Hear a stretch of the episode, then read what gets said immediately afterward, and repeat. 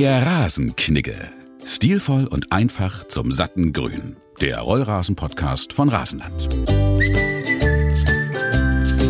Mein Name ist Matti Klemm und ich freue mich sehr, dass ihr mit dabei seid. Wir sind hier in Folge 3 bei unserem Rasenland-Podcast Rasen ist ein wahnsinnig wichtiges Thema. Nicht nur, weil es schön aussieht und nicht nur, weil es Spaß macht, sondern äh, Rasen ist im Allgemeinen ein wahnsinnig wichtiges Thema geworden, auch was unsere Umwelt und das Klima anbelangt. Und äh, wir haben die tolle Situation, dass wir einen Menschen hier haben, mit dem wir uns über alles unterhalten können. Er hat die ex entsprechende Expertise zum Thema Rasen, denn Albrecht Knigge ist nicht nur Geschäftsführer der Rasenlandgruppe, sondern eben auch Landwirt und ist seit über 30 Jahren in diesem Geschäft und weiß ganz genau, was er da tut. Schön, Albrecht, dass du wieder Zeit für uns hast. Sehr gerne. Ähm, zum Thema Umwelt. Momentan ist das ja auch das Thema, was die heranwachsende Generation sehr beschäftigt. Ähm, wie äh, kriegen wir das mit unserem CO2-Ausgleich hin und so weiter? Spielt Rasen da auch eine große Rolle? Ist ja auch viel grün, sind ja lauter kleine Pflänzchen. Ja, also es hat eine sehr, sehr große Oberfläche, wenn man sich das mal so dreidimensional vorstellt. Ähm, ich weiß nicht, wer es mal gemacht hat, aber es sind viele, viele tausend Grashalme pro Quadratmeter. Ich glaube, es geht in die Hunderttausende. Und diese Halme haben alle eine messbare Oberfläche, die alle photosynthetisch aktiv sind. Das heißt, es wird im Grunde durch die Photosynthese äh, atmosphärisches Kohlendioxid in Pflanzenmaterial, also in Wachstum, äh, umgewandelt. Da werden Wurzeln gebildet und es wird tatsächlich Kohlendioxid, CO2 festgelegt. Eine Fläche Rasen bindet viermal so viel CO2 wie die gleiche Fläche eines mitteldeutschen Waldes. Also es ist eine ganz wichtige CO2-Senke, wenn man so will, die man im eigenen Garten realisieren kann. Und äh, nebenbei hat es noch einen kühlenden Effekt. Es ist also eine natürliche Klimaanlage rund um das Haus. In heißen Sommern äh, hat man durch einen grünen Rasen ums Haus bis zu fünf Grad kühlere Temperaturen im Haus, weil durch die Verdunstungskühlung des Rasens äh, sich die Flächen nicht so aufheizen können. Das heißt, wenn ich das richtig verstanden habe, in der ganzen Diskussion gerade, umwelttechnisch geht es ja darum, wir müssen unbedingt aufforsten und so weiter, wäre im Endeffekt also eine, eine breite Rasenbeschaffenheit im Land durchaus viermal wirksamer als die gleiche Fläche Wald oder Bäume, die ich jetzt pflanzen würde. Natürlich hat Wald auch andere Funktionalitäten, äh, was Biodiversität äh, angeht, aber von der reinen äh, CO2-Senke ist Rasen, wenn er denn auch gut mit Nährstoffen versorgt ist, denn die Gesamtbalance gehört immer dazu, dass der Rasen auch gut wachsen kann, ähm, dann ist tatsächlich Rasen somit das effizienteste, was man machen kann. Und das ist ja nun einfach zu realisieren. In jedem Garten, äh, im öffentlichen Grün, äh, in den Gemeinden, auf Sportplätzen, wo man eben dann wirklich auf Rasen setzt, auf, auf richtigen, echten Rasen setzt und nicht auf Kunststoffprodukte, die vermeintlich äh, länger bespielbar sind, die aber letztendlich genauso viel Pflege brauchen wie ein Rasen und natürlich umwelttechnisch eine ziemliche Katastrophe darstellen. Ich bin mal auf einer neu eröffneten Autobahn auf so einem neuen Abschnitt lang gefahren und habe ich gesehen, da wurden äh, da wurden rechts äh, äh, Rasenflächen gelegt. Äh, habe ich das richtig beobachtet? Also da wird Rollrasen hingelegt. Also ich dachte, das ist immer so eine Fläche, die wird dann irgendwann, ja, die wird dann, die begrünt sich von selbst oder äh, oder ist das falsch? Nein, das ist äh, sehr richtig. Man kann wunderbar Rollrasen benutzen als Erosionsschutzmatte, als natürliche Erosionsschutzmatte, ohne dass man irgendwelche Verstärkungsmaterialien bräuchte. Sehr oft wird ja eine Kokosmatte äh, aus importiertem Kokos aus Asien äh, verwendet, um eben solche Autobahnbankette zu stabilisieren. Das Ganze kann man sich eigentlich sparen, indem man ein heimisches äh, äh Produkt vor Ort nimmt, sprich Rollrasen, wo die Rasensohle in sich durch die Verwurzelung so stabil zusammenhält, dass man damit verhindern kann, dass äh, der Regen quasi den Boden von den Banketten wieder abwäscht. Rollrasen ist tatsächlich ein, ein sehr breit anwendbarer Baustoff. Ist ein natürlicher Teppich, der auch noch ähm, CO2 bindet, richtig. Das hat einen Grund, weshalb im Grunde schon in anderen Ländern der Welt, äh, wo es das Produkt schon etwas länger gibt, eigentlich 90 Prozent aller Flächen nur noch mit Rollrasen angelegt werden. Das machen sie nicht, weil sie so viel Geld haben, sondern weil es einfach vernünftiger ist. Bevor wir jetzt direkt zum Verlegeprozess kommen, noch eine Frage. Meine Familie ist ein großer Freund von Blümchen in den Rasenflächen drin. Gibt es äh, auch sozusagen Rollwiese, wo dann also auch äh, Saatgut eingebracht ist, äh, dass das dann nicht nur grün ist, sondern auch ein bisschen bunt wird?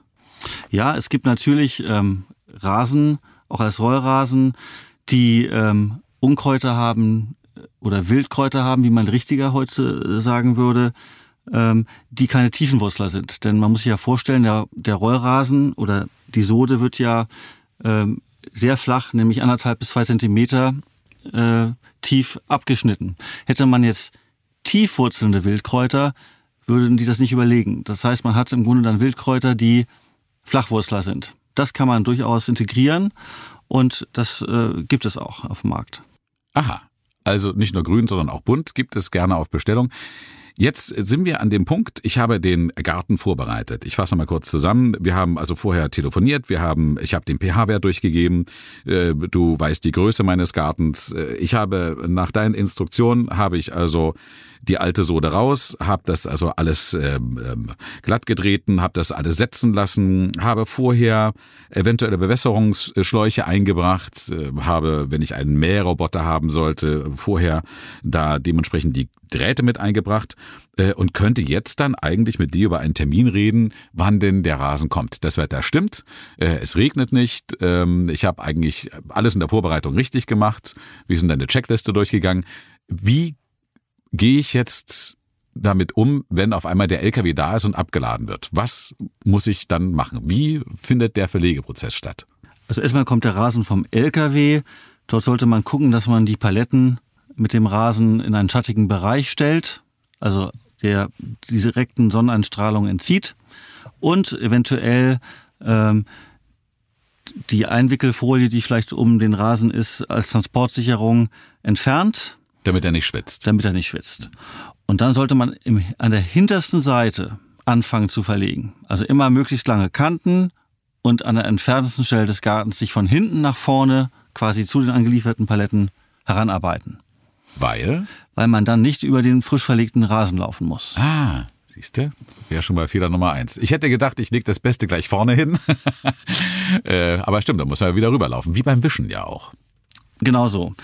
Gerade wenn man in den warmen Sommermonaten verlegt, sollte man natürlich darauf achten, dass wenn man auf der einen Seite den Rasen verlegt, er auf der anderen Seite nicht schon vertrocknet ist. Das heißt, ähm, bald eine Teilfläche, die eine gewisse Größe hat, ähm, verlegt ist, kann man da schon den Sprenger hinstellen. Denn wenn er erstmal ausgerollt ist, ist er natürlich, liegt er oben auf, kann sich von unten noch kein Wasser aus dem Boden ziehen, sondern er liegt oben drauf und kriegt Sonneneinstrahlung. Das heißt, dann braucht er schon Beregnung.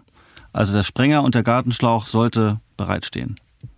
Das heißt, ich also noch während des Verlegevorgangs fange ich schon an, das Verlegte gleich zu beregnen. Wenn wir Temperaturen über 20, 25 Grad haben, ja. Mhm. Okay. Damit er gleich ankommen kann. Ich meine, ist ja im Endeffekt wie mit Pflanzen, die man gerade pflanzt, die muss man ja auch angießen. Genauso. Okay. Ähm, wir hatten vorhin schon darüber gesprochen, man kann das natürlich selber machen. Äh, du hast da so eine Formel genannt, vielleicht wiederholst du das nochmal. Das fand ich sehr interessant. Wenn ich jetzt das selber mache, also die, äh, die Pro-Mann-Stunde, ähm, pro Quadratmeter. Äh, was, wie war da nochmal der Dreisatz dazu? Wie, wie lange brauche ich, wenn ich das selber mache? Also man schafft bis zu 25 bis 50 Quadratmeter pro Stunde. Man sollte es zumindest zu zweit tun, damit einer die Rasenrollen anbringen kann mit der Schubkarre oder mit der Hand äh, und der zweite verlegt den Rasen und äh, rollt ihn Bahn für Bahn aus und sieht immer zu, dass keine Fugen entstehen und dass jede Bahn eng an die andere herangezogen wird. Und dann ist das eigentlich eine ganz flotte Sache. Okay, und die Bahnen sind ja auch alle gerade, das heißt, die sind ja auch alle gerade abgeschnitten. Das heißt, ich kann das also wirklich direkt wie beim äh, Parkett oder wie beim Laminat äh, auf Stoßkante legen oder muss ich äh, das so legen, dass es einen Überstand gibt und ich schneide das dann sauber ab? Nein, es sollte keine, also Fugen gibt's ja immer, aber es sollte, die sollten nur einen Millimeter betragen und man sollte immer auf Stoß legen, sodass man da keine Überstände hat. Was ist, wenn ich jetzt äh, keine gerade Fläche habe, sondern wenn ich jetzt zum Beispiel einen Teich habe, äh, wo ich jetzt ähm, sozusagen einen Kreis legen muss? Ähm ja, dann legt man einfach über diese Grenze hinaus, nimmt sich als Hilfsmittel einen Gartenschlauch, den man einfach äh, genauso auslegt, wie man die Schnittkante haben will und sticht mit dem Spaten an, äh, anhand dieser Gartenschlauchkontur dann aus. Dann hat man ein schön, schönes, äh, einen schönen Kreis oder ein schönes Oval als Abschluss. Also nichts schräg legen und dann mit irgendwelchen Stückwerk äh, auffüllen, sondern alles immer auf Kante legen und dann eher abschneiden mit dem genau. Spaten oder abstechen. Die Reststücke kann man natürlich trotzdem noch verwenden. Es wird immer wo eine Ecke geben ähm, Richtung ähm, eines Busches oder eine, eine Rabatte, wo man noch, äh, noch ansetzen muss, wo vielleicht eine Bahn nicht ganz gereicht hat äh, nicht, man nicht ganz ausgekommen ist. Dann kann man diese Reststücke noch verwenden. Aber wenn man eine saubere Abschlusskante haben will, sei sie nun gerade oder gebogen, sollte man äh, dort an der Stelle abstechen. Kann ich viel falsch machen? Nein, also ähm, ich habe schon sechsjährige Kinder Rollrasen verlegen sehen und das Resultat war ganz hervorragend. Wir haben viele Kunden, die dann eine Art Gartenparty veranstalten. Das heißt, der Grill wird angeschmissen, die Freunde kommen, äh, bringen etwas zu trinken mit äh, und dann wird äh, im Ruckverfahren an einem Nachmittag innerhalb von weniger Stunden äh, wird ein Garten mit 250 Quadratmetern verlegt. Das ist gar kein Problem. Das Tolle ist natürlich bei so einer Gartenparty, also alle kommen in einen braunen Garten, dann wird der Grill angeschmissen und äh, wenn das äh, Grillgut braun ist, dann ist bestenfalls danach schon die Fläche grün, oder? Das ist der große Vorteil äh, gegenüber allen anderen äh, Anwendungen, die man im Garten haben kann. Auch ein Baum, den man pflanzt, der muss erstmal wachsen und grün werden. Ähm, in der Zeit, wo man den Rasen nutzen will, hat man auch sofort den Effekt. Das heißt, man kann sagen, ich lege den Rasen und ich kann ihn sofort benutzen. Das geht eigentlich bei keiner anderen Kultur so gut. Man muss also nicht danach irgendwie sowas wie Kinder, bitte jetzt zwei Tage nicht da langlaufen, das fällt alles flach. Ne? Man kann also sofort danach eigentlich den Rasen betreten. Also ein wildes Fußballspielen, das verbietet sich natürlich, bis er angewachsen ist, aber das, da das wirklich innerhalb weniger Tage passiert ähm, und das gegenüber einer Einsaat, die ja mehrere, wirklich mehrere Monate braucht, bis sie überhaupt so belastbar ist, äh, kann man diese paar Stunden eigentlich fast vernachlässigen. Für alle, die das äh, noch nicht gehört haben in Folge 1 und 2, ähm, also entweder mal äh, durchhören, macht durchaus Spaß äh, zuzuhören, was Albrecht Knicke zu erzählen hat aus seiner 30-jährigen, ähm, aus seinem 30-jährigen äh, Erfahrungsschatz. Ähm, die äh, Soden sind durchaus, oder die Sode ist in einer Größe zugeschnitten, die durchaus handhabbar ist. Das fand ich das Interessante. Ich habe ja früher als Kind gerne so Sendung mit der Maus Filmchen geguckt und dann war der Rollrasen eine riesengroße Walze und ich dachte, wie, wie soll man sowas selbst verlegen? Aber nein, das wird also wohl portioniert. Mit 60 äh, Zentimetern äh, mal 1,70 Meter ergibt ein Quadratmeter. Okay, jetzt habe ich das also alles ähm, verlegt. Die letzte Rolle ist ausgerollt. Äh, was mache ich dann? Muss ich rüberlaufen und das noch antreten? Äh, muss ich das äh, glatt walzen? Was gibt es dann zu tun? Also antreten ist vielleicht äh, schwierig, es sei man schnallt sich äh, Bretter unter die Füße, das gibt's auch. Ähm, ansonsten ist es gut, wenn man sich eine kleine wasserbefüllbare ähm, und nicht zu leichte dann Gartenwalze besorgt. Die kann man sich auch leihen in den meisten Stellen, die Baumaschinen verleihen für den Privatmann und einfach ein bisschen schräg zur Verlegerichtung, also man sagt immer so 30 Grad in die eine und 30 Grad in die andere Richtung anwalzen. Und dann muss man wirklich sagen, sofern es noch nicht erfolgt ist in Teilbereichen, Wassermarsch auf der ganzen Fläche.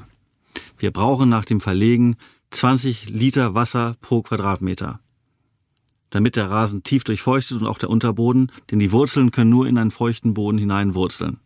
Welche Gefahr ist höher, dass ich zu wenig wässere oder dass ich zu viel wässere beim ersten Mal? Also die Gefahr ist eigentlich äh, zu 90 Prozent äh, höher, dass es zu wenig Wasser ist. Die meisten unterschätzen den Wasserbedarf, gerade in der Anwuchsphase. In der Gesamtbetrachtung verbraucht Rollrasen immer noch in der Anlage weniger Wasser als eine Einsaat. Man kann sich ja vorstellen, wenn man eine Einsaat macht, äh, die sofort wieder austrocknet äh, in der Keimung, dann muss man wirklich mehrmals täglich immer wieder und das über viele Wochen äh, dranbleiben, sozusagen mit dem Beregnen. Während man bei Rollrasen tatsächlich nach 10, 14 Tagen ist das Ganze angewachsen, dann kann man die Beregnung stark reduzieren äh, und kann die normale Rasenpflege übergehen. Und dazu kommen wir aber dann im nächsten Podcast noch. Genau, weil die Pflege ist wahnsinnig wichtig. Jetzt erstmal noch eine Frage, äh, weil ihr, wir haben wieder Post bekommen, äh, Albrecht, und ich habe es mir mal hier eben ausgedruckt.